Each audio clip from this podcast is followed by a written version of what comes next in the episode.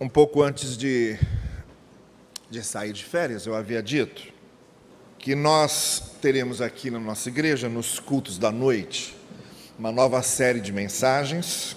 Nós tivemos uma série sobre identidade cristã nos meses de janeiro e fevereiro. E hoje à noite a gente começa uma nova série. O pessoal que se inscreveu para receber os textos devocionais pelo e-mail, pelo WhatsApp, já começou a receber os textos bíblicos para devoção ao longo da semana, com é, para preparação dessas mensagens à noite que a gente vai tratar. E eu, a ênfase que nós vamos dar será justamente a ênfase que é dada pelo cristianismo, de uma forma geral, esse período que antecede a Semana Santa, que é a semana em que a fé cristã, como um todo, celebra a morte, o sacrifício e a ressurreição do Senhor Jesus. Esse período que antecede a Semana Santa é chamado de Quaresma, porque se refere a esses 40 dias anteriores em que os cristãos são chamados a refletir, a se examinarem e a pensarem muito especialmente, muito profundamente, no sentido do sacrifício de Cristo, no sentido da cruz de Cristo e no sentido da ressurreição. E é exatamente isso que nós vamos fazer durante esse período de agora até o domingo da ressurreição, que é exatamente o domingo dia 21 de abril, que é também o domingo do aniversário da nossa igreja. De cá até lá, nós vamos refletir sobre o sentido do sacrifício de Cristo. Seguindo a ordem dos textos nos evangelhos que contam desde a celebração da ceia de Jesus com os discípulos até o domingo da ressurreição. Nós vamos pegar esse bloco de textos nos quatro evangelhos, como Mateus, como Marcos, como Lucas, como João, descrevem esse período da paixão, da morte e da ressurreição.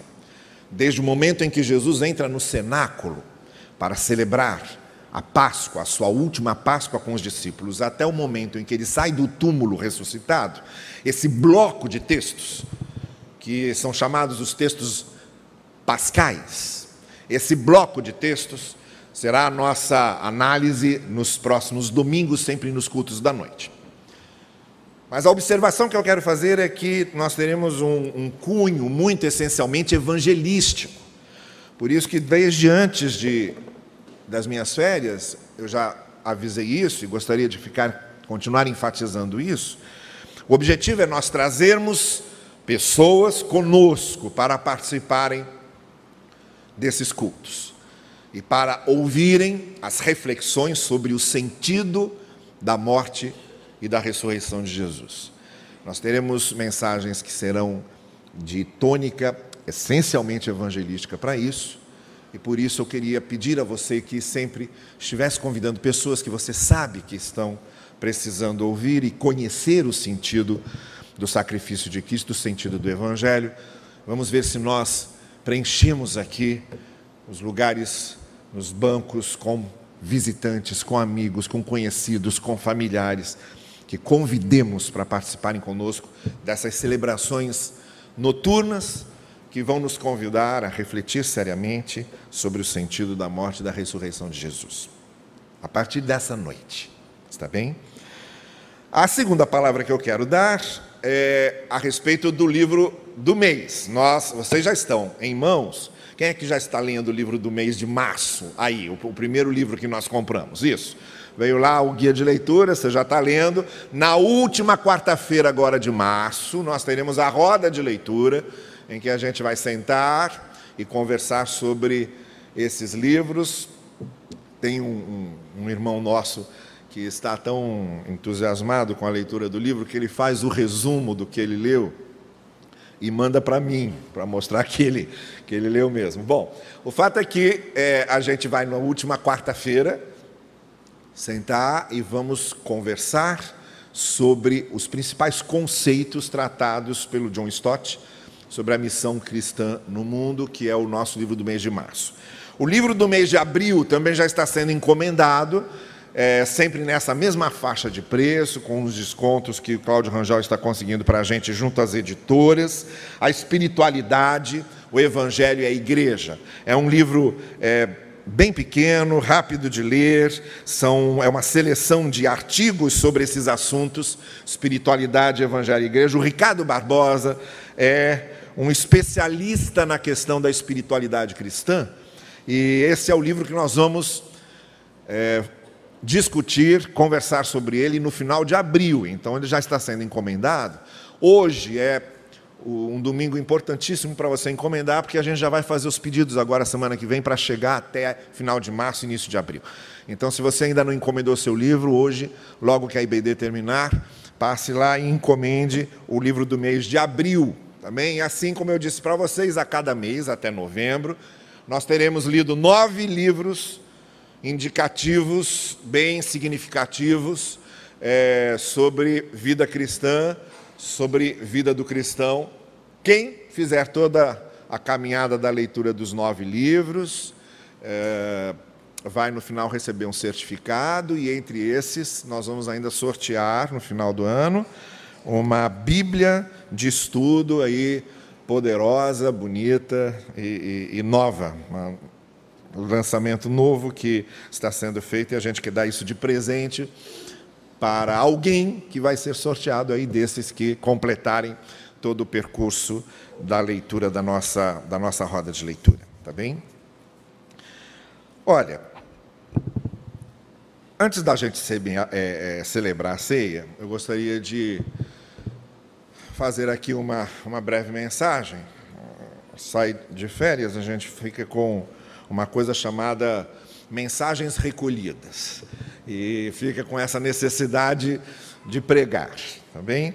Então, normalmente eu não prego quando é ceia, mas como hoje eu estou retornando, eu gostaria de compartilhar alguma coisa da palavra de Deus com vocês. E muito especialmente agora nesse cenário em que nós estamos aqui, não é? Desde o final do ano eu já havia dito que nós estamos com um projeto aí de obras que se refere aqui à, à modernização do nosso design aqui do templo e a fachada.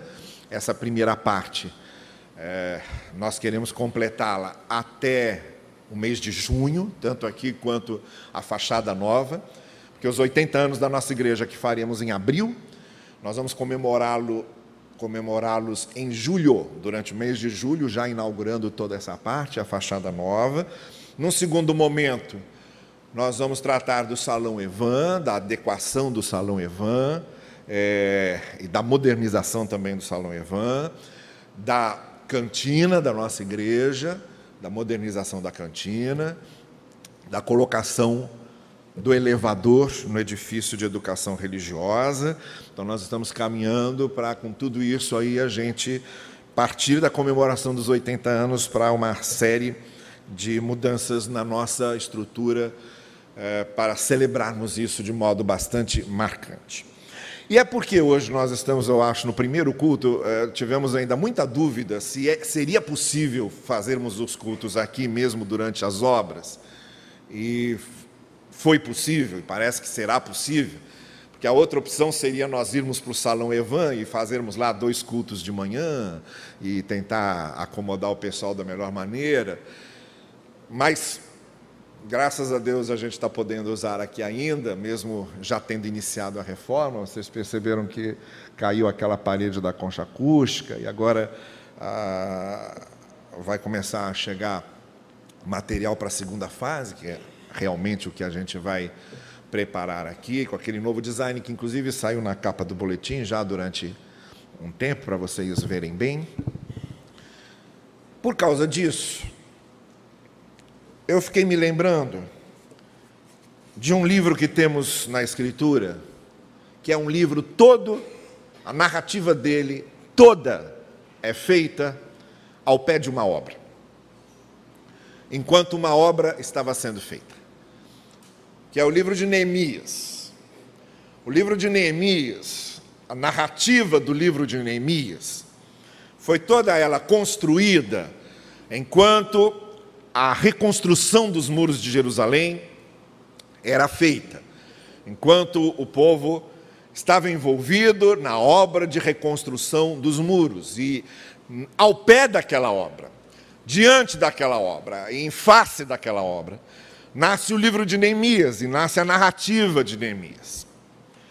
E por causa disso, eu gostaria de, então, na reflexão desta manhã, antes da, da gente celebrar a ceia, de trazer aqui alguns pontos sobre o que foi que aconteceu ao pé daquela obra. E é claro que, de alguma maneira, sugerir que aconteça a mesma coisa conosco. Ninguém gosta de obra,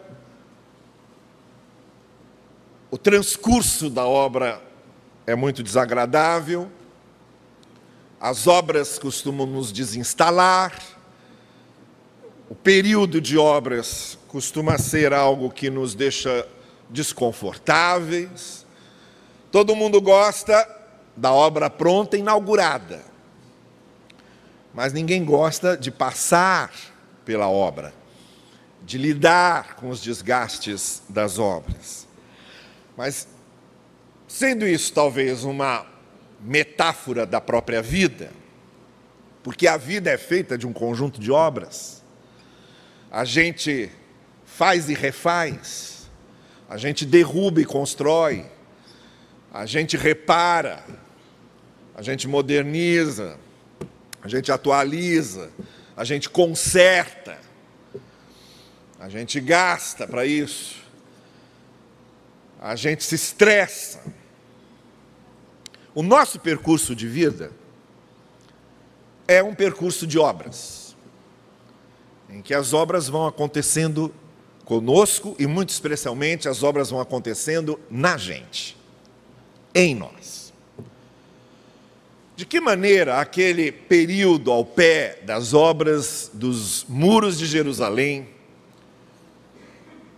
serviu para que o povo refletisse e aprendesse algumas coisas.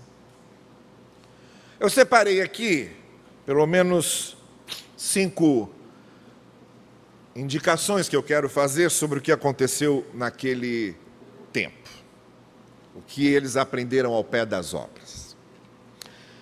A primeira coisa que fica muito clara quando a gente lê o livro de Neemias é que ao pé daquelas obras eles aprenderam que na vida há tempo para todas as coisas, como já havia dito o autor de Eclesiastes.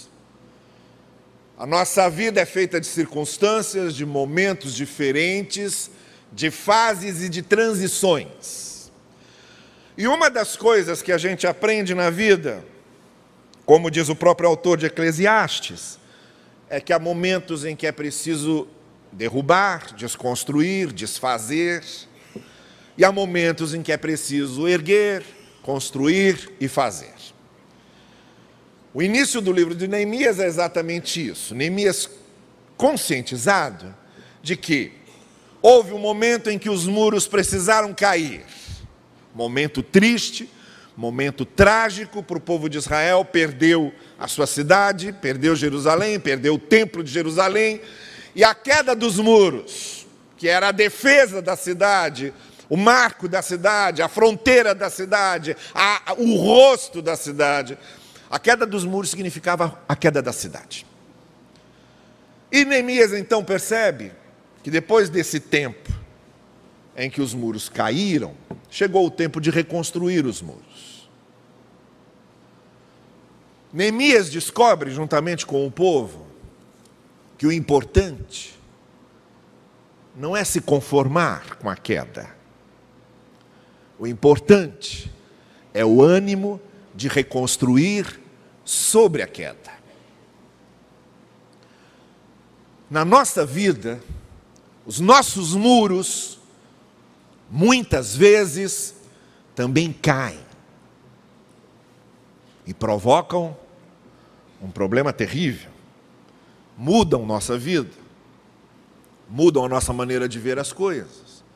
Há certas circunstâncias na nossa vida com as quais a gente precisa lidar e viver, em que os muros vieram abaixo.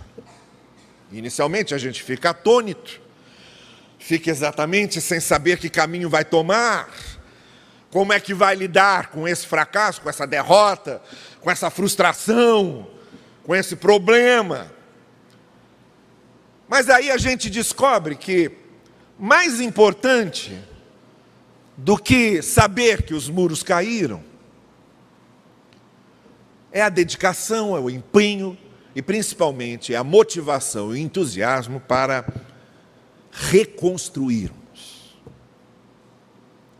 E há sempre, por mais barulho, por mais ruínas, por mais escombros que a queda dos muros cause, sempre é possível construir, reconstruir em cima das ruínas, em cima dos escombros, novos muros. Então, o que eu quero lhe dizer essa manhã, em primeiro lugar, é o seguinte: não pense que porque os seus muros caíram, a sua vida chegou ao fim. A vida não chega ao fim porque os muros caem. E não chega ao fim porque é possível reconstruir muros. É possível começar de novo. É possível reinventar-se. É possível refazer-se.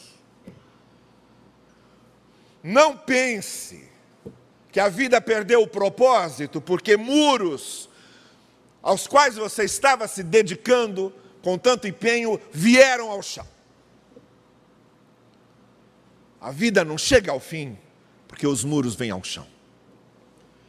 A vida só chega ao fim quando a gente não tem mais motivação para reconstruir. Enquanto nós tivermos a motivação necessária, o empenho necessário, a esperança, a paixão, o sentimento, a visão, a força, o entusiasmo, a fé e a confiança para reconstruirmos os muros, a vida jamais terá chegado ao fim. Essa é a primeira coisa que Neemias entendeu.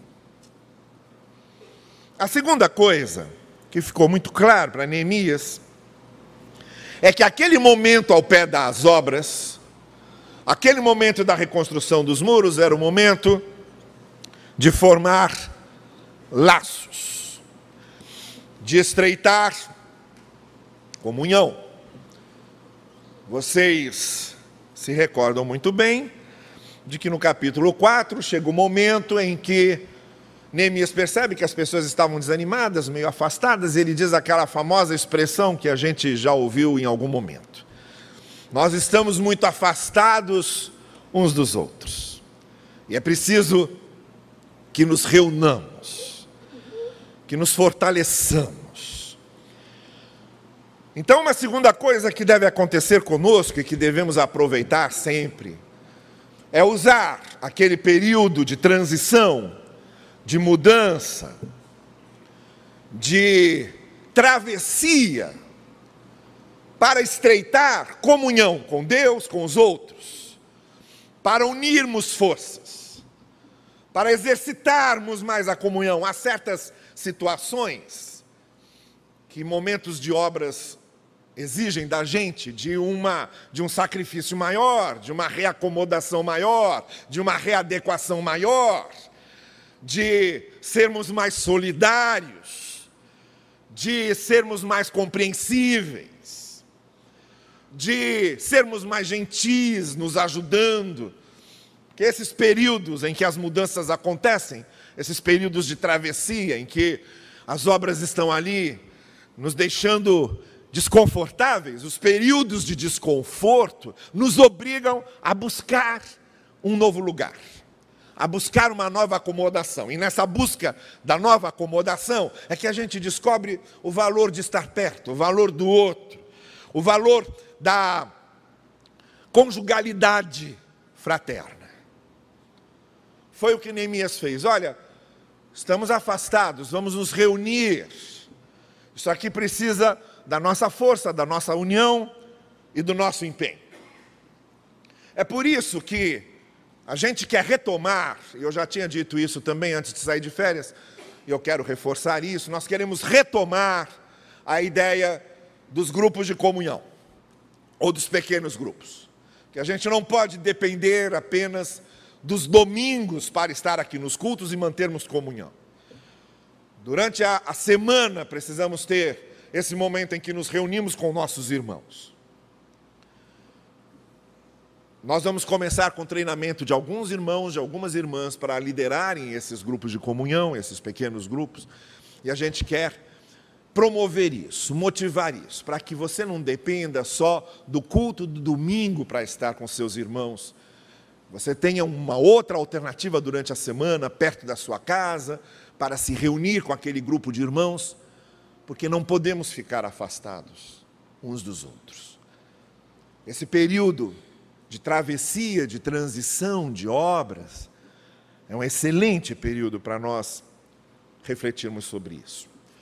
A terceira coisa que Neemias descobriu é que esses períodos de travessia, de transição, de obras, nos obrigam a aprendermos a ter o pé no chão e a sermos vigilantes.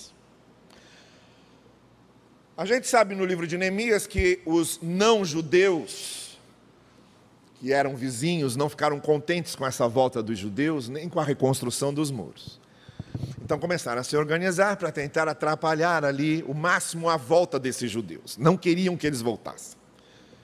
Então Sambalate e outros nomes se organizam para tentar obstacular e atrasar o que estava acontecendo ali no retorno do povo judeu. E é por isso, porque eles começaram a planejar maneiras de impedir que a obra prosseguisse, de destruir o que já tinha sido feito, de atrapalhar, que Neemias chama as pessoas para separá-las em vários pontos dos muros e diz para elas: fiquem vigilantes. Nós vamos fazer turnos aqui em que alguns vão dormir, outros vão ficar acordados, para que nós vigiemos, para que não roubem material, não atrapalhem o que nós estamos fazendo e não prejudiquem o retorno do nosso povo. Essa consciência de que não basta saber que Deus está aguardando, é preciso que nós tomemos decisões e posicionamentos de vigilância e de pés no chão. Fé não quer dizer fanatismo. E confiança em Deus não quer dizer alienação.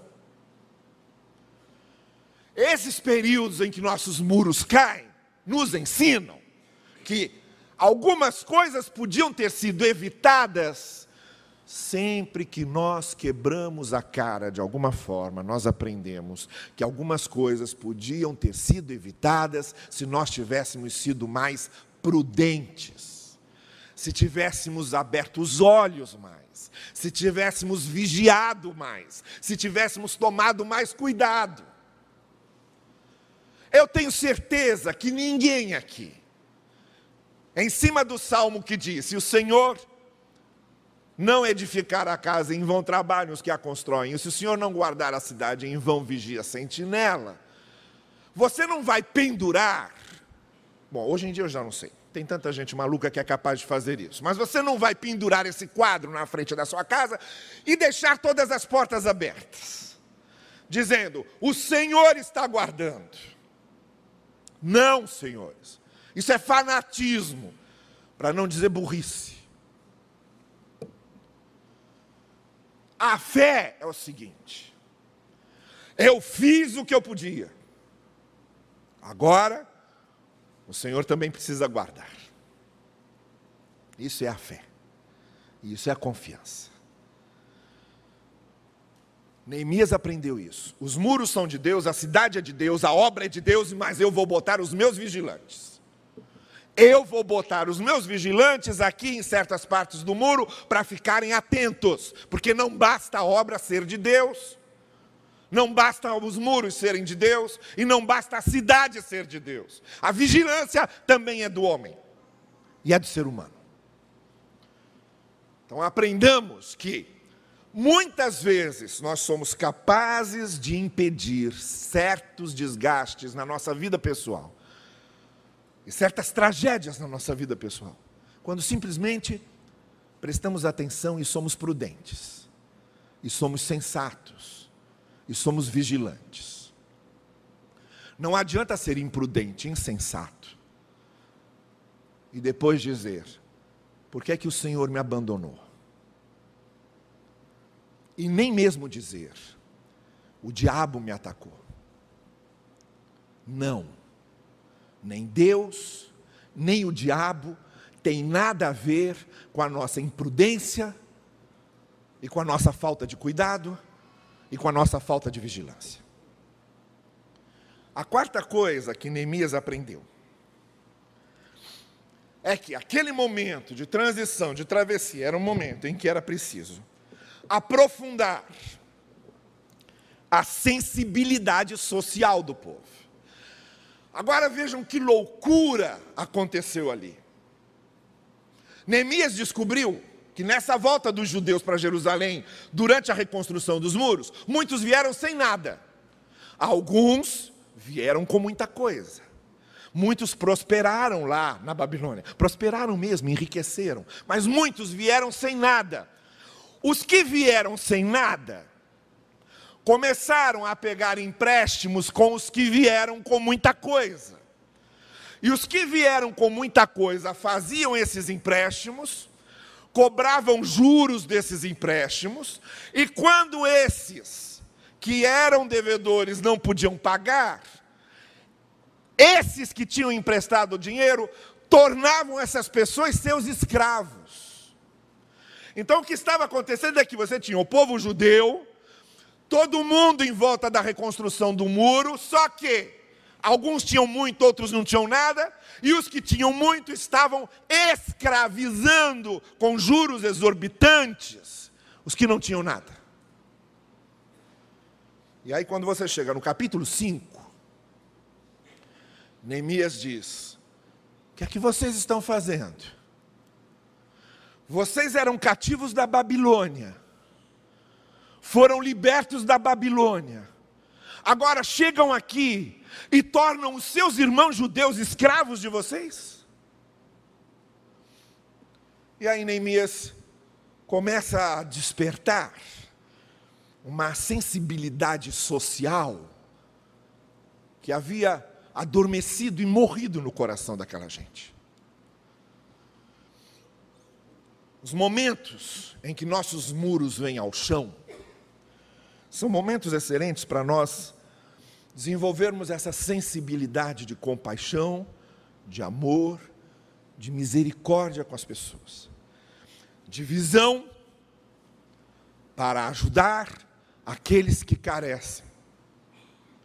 É por essa razão também que antes de sair de férias, eu disse que nós iríamos começar na nossa igreja um período de grande ação comunitária muito especialmente na área da educação. O pastor Gustavo e a Luísa estão vindo nos ajudar nisso para expandir aqui o projeto que começaram de mentes ocupadas.